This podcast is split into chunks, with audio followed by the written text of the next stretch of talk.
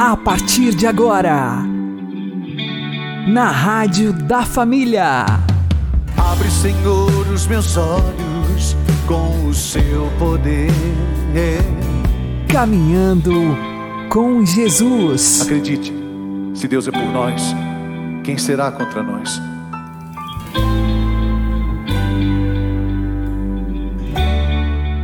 Olá, meu querido irmão e minha querida irmã, ouvintes da Rádio Regional Esperança e também aqueles que nos ouvem pelo YouTube e Spotify. Eu sou João Cláudio e este é o programa Caminhando com Jesus. E vamos caminhar com Jesus em nome do Pai, do Filho e do Espírito Santo. Amém. Inspirai, ó Senhor, as nossas ações e ajudai-nos a realizá-las, para que em vós comece e para vós termine tudo aquilo que fizermos. Por Cristo Senhor nosso. Amém. Santíssima Virgem Maria, Mãe de Deus, rogai por nós. Castíssimo São José, patrono da Igreja, rogai por nós. Se queremos a vida em abundância, nós teremos que chorar lágrimas abundantes. Vamos aprender com o Padre Léo. Se ele fizesse lamúria, seria para o Isaías. Dizia, oh, olha para o senhor ver, olha para você ver, Isaías. Tanto que eu sempre fui bom para Deus, andei fiel. O senhor não acha que Deus está errado? Matar eu? Quer morrer, não? Ezequias fez lamúria, ele acolheu a palavra. Isaías foi muito corajoso de falar para ele: Senhor rei, eu vim aqui avisar o senhor que o senhor pode se preparar. Já foi encomendada a sua transferência para o patamar superior. O senhor gosta muito de jogar bola. Semana que vem vai ter um jogo lá, o senhor foi escalado. Primeira coisa que Ezequias fez, ouviu. Isaías falou uma palavra dura, ele acolheu a palavra, Isaías saiu, o que, que ele fez? Se rebelou, pegou o celular, ligou para alguém, desesperado, começou a contar para todo mundo, foi na cartomante, ligou para o Fala que eu te escuto. Nada disso. O que ele fez? Virou-se para a parede recolhimento. Virar para a parede é recolher-se. E ali olhando na parede, ele fez uma oração. Ô oh, Senhor, quer morrer não? Deixa eu um tempinho. E chorou. A oração dele foi desse tamanho, não foi? Olha a oração dele quando demorou deve gastar aí uns dois, três segundos para fazer essa reza aí. Essa reza, o carismático é bom para fazer. Ó, um parágrafo. Versículo 3: Senhor, lembrai-vos de que andei fielmente diante de vós, e que com lealdade de coração fiz o que é bom aos vossos olhos. Que oraçãozinha poderosa, oi, coisinha de nada. A fala dele foi desse tamanho. E o versículo, a conclusão do versículo 3 diz o quê? E dizendo isso, com dois S, significa que é isso que ele falou? Derramava abundantes lágrimas. Diante de quem Ezequias chorou? De Isaías? Do povo? Diante de. Por isso que Jesus falou: entra no teu quarto, fecha a porta, e o pai que escuta em segredo vai saber. Mas ao mesmo tempo, logo em seguida, no capítulo 6, no mesmo capítulo 6 de Mateus, Jesus diz: publicai as obras de Deus, que todas as pessoas glorifiquem pelas obras. Estão entendendo a metodologia, a trilha da cura? Trilha é isso. Nós estamos trilhando um caminho que já foi feito. Olha, se esse homem era um rei, chefe do meu povo, e conseguiu lucrar mais 15 anos de vida. Opa! Ele que estava a morrer, A oração dele foi curtinha assim. Mas a súplica dele foi intensa. Derramava abundante. Por que esse abundantes? Qual é a palavra abundante que nós estamos meditando nesse acampamento? Eu vim para que todos tenham vida e a tenham. Se você quer ter uma vida em abundância, você vai ter que aprender a chorar lágrimas abundantes. E o que, que significa essas abundantes lágrimas? Lavar o coração. 1 Samuel 1, 10 seguintes. Derramar a minha alma na presença do Altíssimo. Judite, capítulo 9, a oração linda dela. Davi, quando seu filho Absalão cometeu a, a burrada de matar o seu irmão, cobriu-se de cinzas, rasgou as vestes e chorou copiosamente. A filha de Jefté, antes de morrer, pediu dois meses para chorar sua virgindade e chorou dois meses com lágrimas abundantes. O povo de Deus, Josias, o que vai levar adiante essa reforma começada por Ezequias. Aí logo na frente, capítulo 22, 23, já entra Josias. Josias era um menino de oito anos de idade, se eu não estiver enganado. Quero olhar para não, não falar bobagem para vocês. 2 Reis 22. Josias tinha oito anos quando começou a reinar. Fez o que é bom aos olhos do Senhor, seguindo fielmente o exemplo de Davi, seu pai, sem se desviar nem para a direita nem para a esquerda. Aí foi descoberto o livro da lei, que tinha sido escondido, perdido. Ele manda buscar a ajuda da profetisa Holda. E quando leu a Bíblia, olha aí, 2 Reis 22, versículo 11. Leu o livro da lei, o sacerdote Eucias, na presença do rei. Quando o rei ouviu a leitura do livro da lei, rasgou as vestes. É isso que provoca em nós quando nós tomamos na mão a palavra de Deus. A palavra de Deus rasga as nossas vestes, mas não é essa aqui, essa, essa veste só, essa que nos cobre do frio. Rasgar as vestes é rasgar o coração, abrir o coração. O confronto com a palavra de Deus tem que levar-me a essa súplica.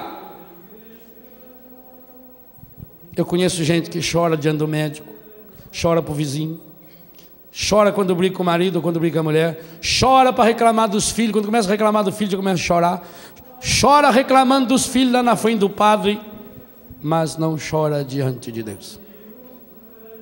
É preciso aprender a transformar as nossas preocupações. Voltemos ao nosso texto. Vamos concluir com o nosso texto. Nossa carta de Paulo aos Filipenses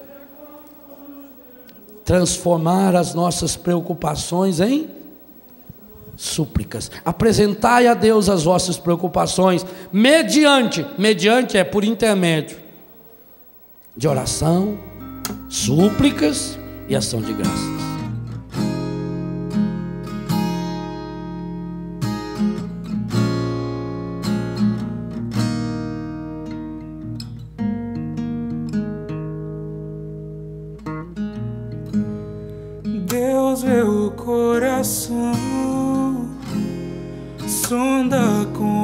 paixão e sabe o tamanho sua dor. Ele não pode pôr limites no seu amor, pois sabe até onde vai todo pecador.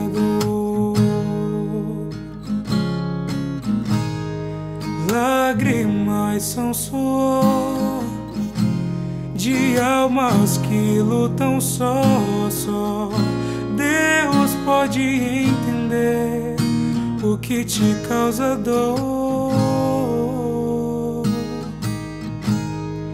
pense no seu Senhor, recorra ao seu amor e creia, Ele é fiel, justo é o seu amor.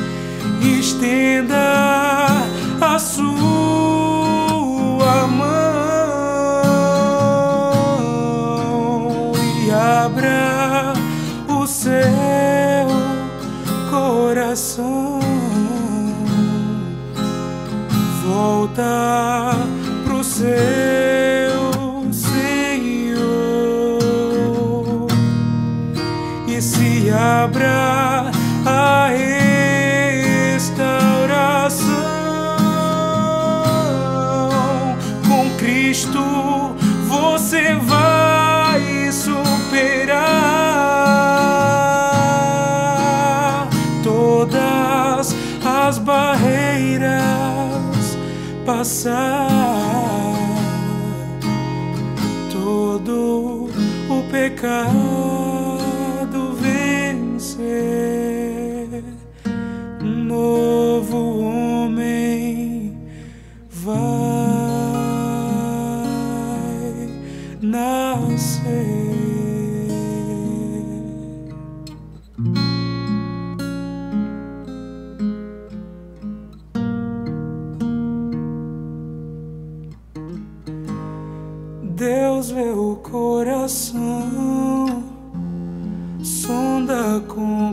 Compaixão e sabe o tamanho da sua dor.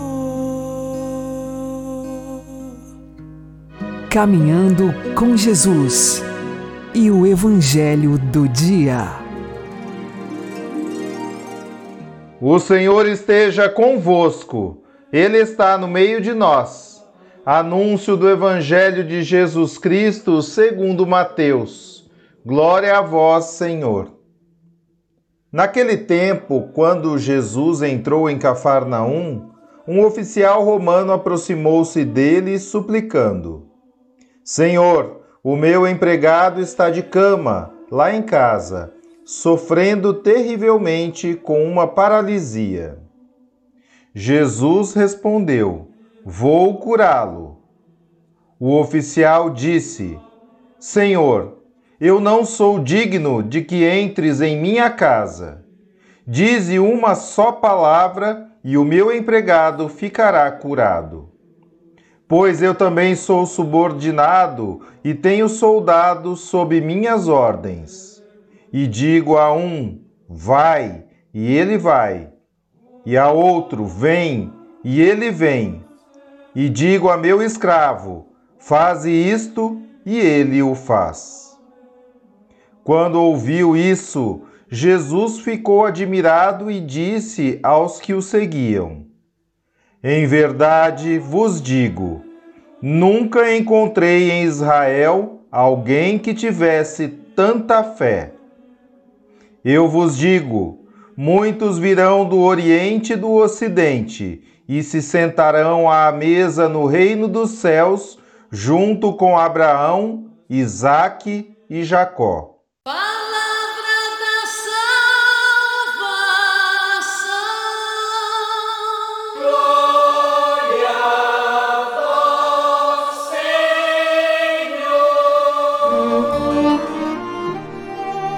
Agora, a homilia diária com o Padre Paulo Ricardo.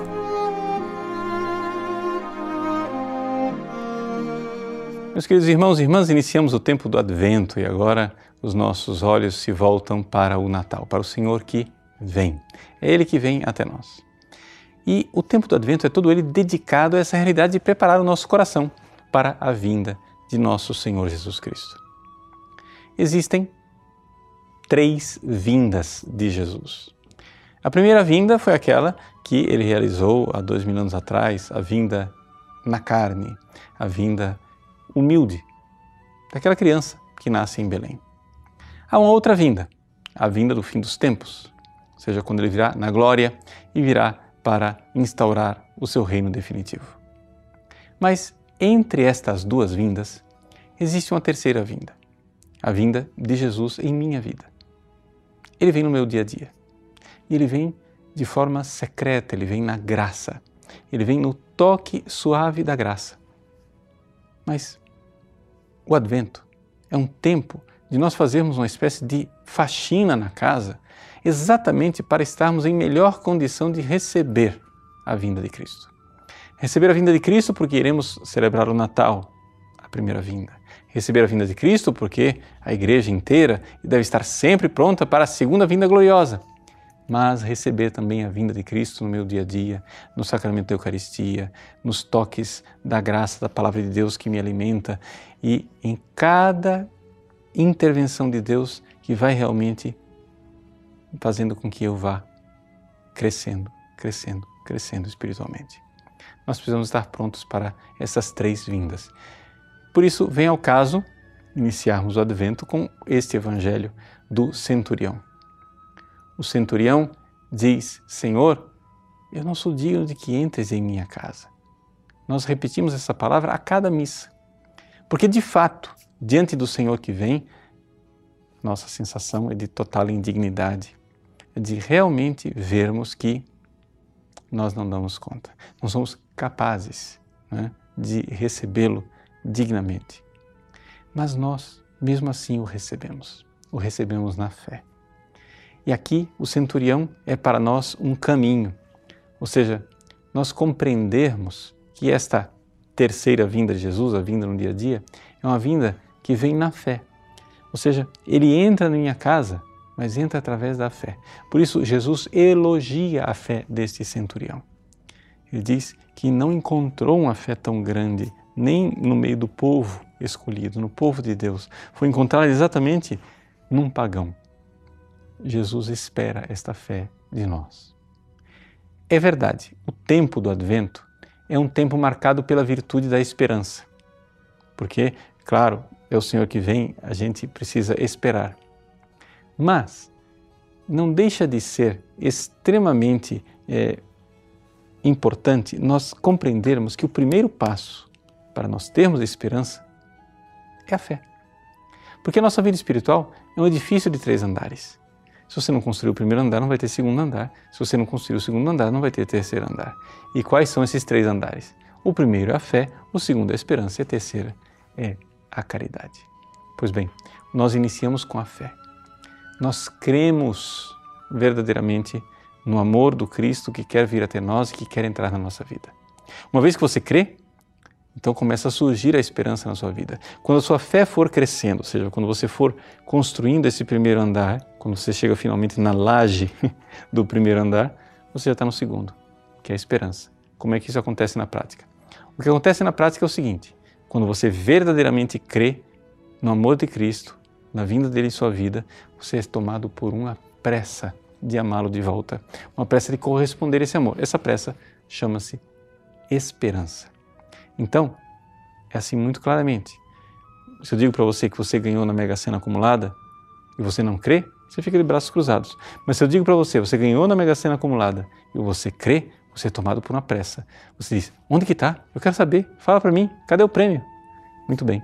Quando eu digo para você que a pessoa que mais amou você, que se entregou e deu um amor infinito por você, está vindo na sua vida, se você crê nisso, você é tomado pela pressa de dizer: onde Ele está, que Ele venha logo. Vinde, Senhor Jesus. Deus abençoe você. Em nome do Pai, e do Filho e do Espírito Santo. Amém.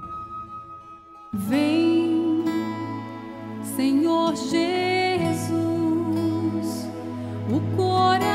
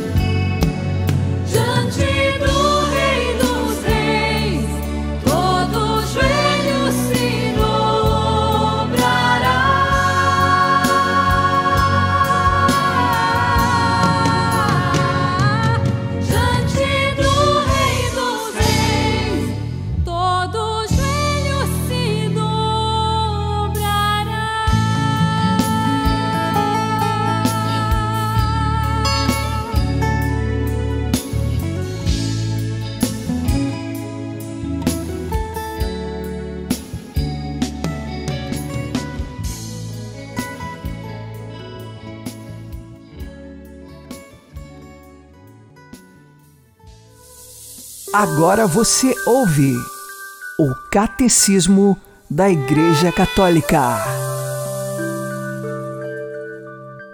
Creio na ressurreição da carne, a ressurreição de Cristo e a nossa ressurreição.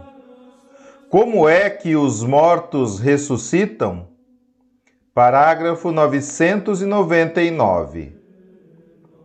Cristo ressuscitou com o seu próprio corpo. Vede as minhas mãos e os meus pés, sou eu mesmo. Mas não regressou a uma vida terrena.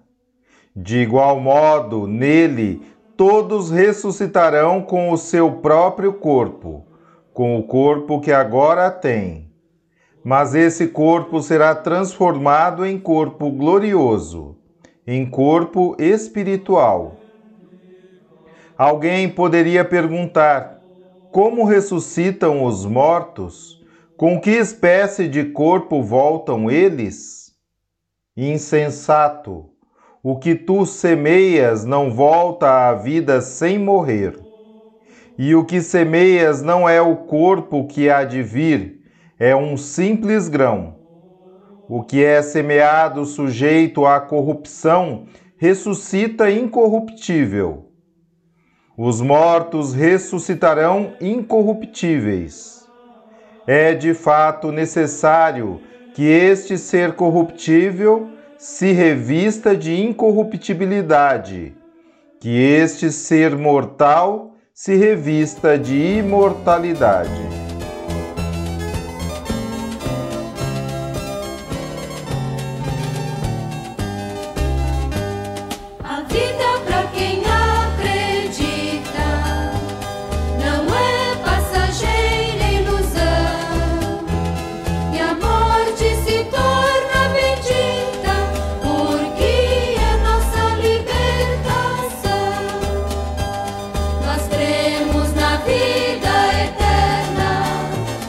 menina feliz ressurgiu.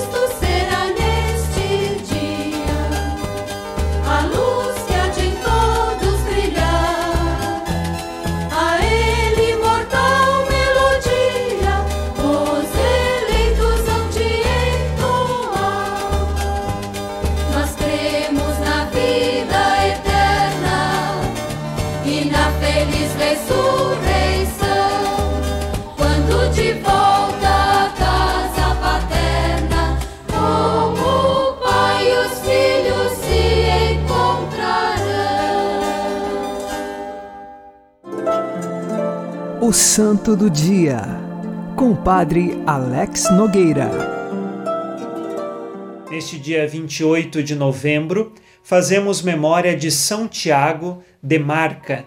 Ele nasceu no ano de 1394, na Itália. Quando pequeno, aos sete anos, perdeu o seu pai. Naquela época, o seu nome ainda não era Tiago, porque não tinha se tornado religioso. Seu nome de batismo era Domingos. E então Domingos, cuidando de rebanhos, depois da morte de seu pai, um dia decidiu abandonar os rebanhos devido a lobos que se aproximavam ali. Ele foi morar com um padre que era seu parente e começou a estudar. Como se dava muito bem nos estudos, ele passou a estudar direito civil, se tornou tabelião na cidade de Florença, na Itália, e uma vez estava voltando de Marca, onde ele resolveu alguns problemas familiares, parou em Assis, na igreja de Santa Maria dos Anjos. e ali conversou com um frade franciscano. Foi a decisão da sua vida. Deixou tudo o que ele tinha construído até aquele momento e ficou com Jesus Cristo. Se tornou um frade franciscano. Mais tarde, também foi ordenado sacerdote e grande pregador, companheiro de muitos outros santos que naquela época pregavam o Evangelho em toda a Europa. Nessas viagens missionárias, o seu coração era sempre pronto, em todas as circunstâncias, mesmo no cansaço, a anunciar o Evangelho. Alguns papas deram missões especiais também a São Tiago, para que ele resolvesse questões diplomáticas, de negociações, mas sempre com espírito de sabedoria e de diálogo, porque era conduzido pelo Espírito Santo. Ele é conhecido como um grande pregador. Nas missões populares que fazia, as pessoas que o ouviam se convertiam, mudavam de vida, porque viam que a ação de Deus de fato era eficaz na vida de São Tiago. Qual é o seu segredo? Permitir que o Espírito Santo o conduzisse. Quando nós queremos ser muito autossuficientes e orgulhosos e colocar toda a nossa ação de apostolado, de testemunha sobre nós mesmos, nada acontece. Nós precisamos deixar Deus agir através do Espírito Santo. E assim foi com São Tiago de Marca. Ele terminou a sua vida com o coração todo entregue a Deus. Foi o grande anunciador de seu evangelho e no ano de 1476 ele partiu deste mundo. Está no céu e reza por nós aqui para que perseveremos na nossa fé e anunciemos com nossa vida a Jesus Cristo. São Tiago de Marca, rogai por nós. Abençoe-vos Deus Todo-Poderoso, Pai e Filho e Espírito Santo. Amém. Fique na paz e na alegria que vem de Jesus.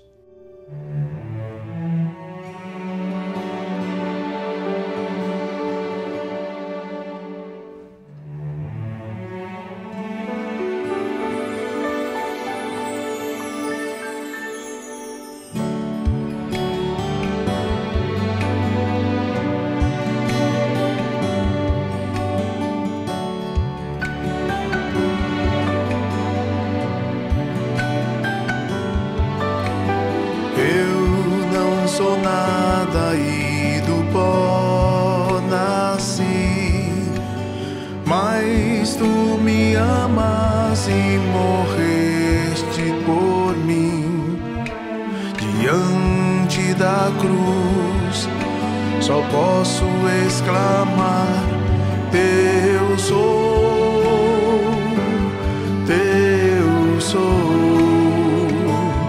Toma minhas mãos, te peço, toma meus lábios, te amo, toma minha vida, ó Pai, teu sou,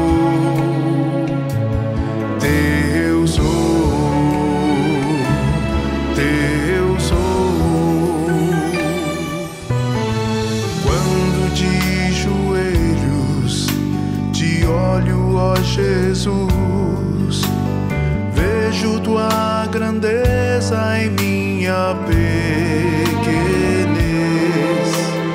Que posso dar-te eu, só meu ser, teu sou, teu sou.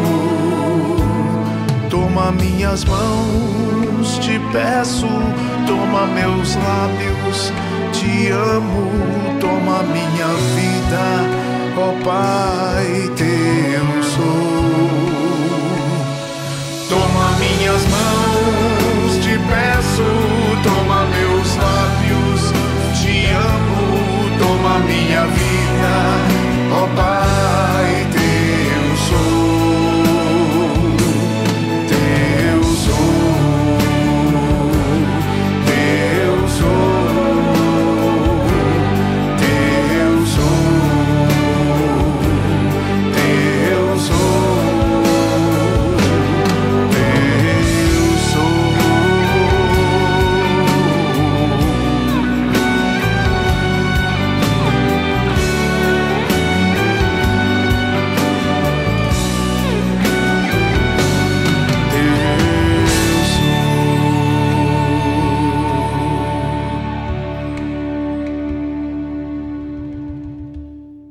Você está ouvindo na Rádio da Família. Caminhando com Jesus. Oremos. Senhor nosso Deus, fazei-nos esperar ansiosamente a vinda do vosso Filho, para que, quando ele bater à porta, nos encontre vigilantes na oração e alegres no seu louvor. Por nosso Senhor Jesus Cristo, vosso Filho, que é Deus convosco na unidade do Espírito Santo. Amém. O Senhor nos abençoe, nos livre de todo mal e nos conduza à vida eterna. Amém. E que Maria e José nos conduzam pelas mãos para que continuemos caminhando com Jesus. Deixa Deus sonhar em ti. Deixa, deixa Deus sonhar em ti. Não tenhas medo, é Deus quem te segura.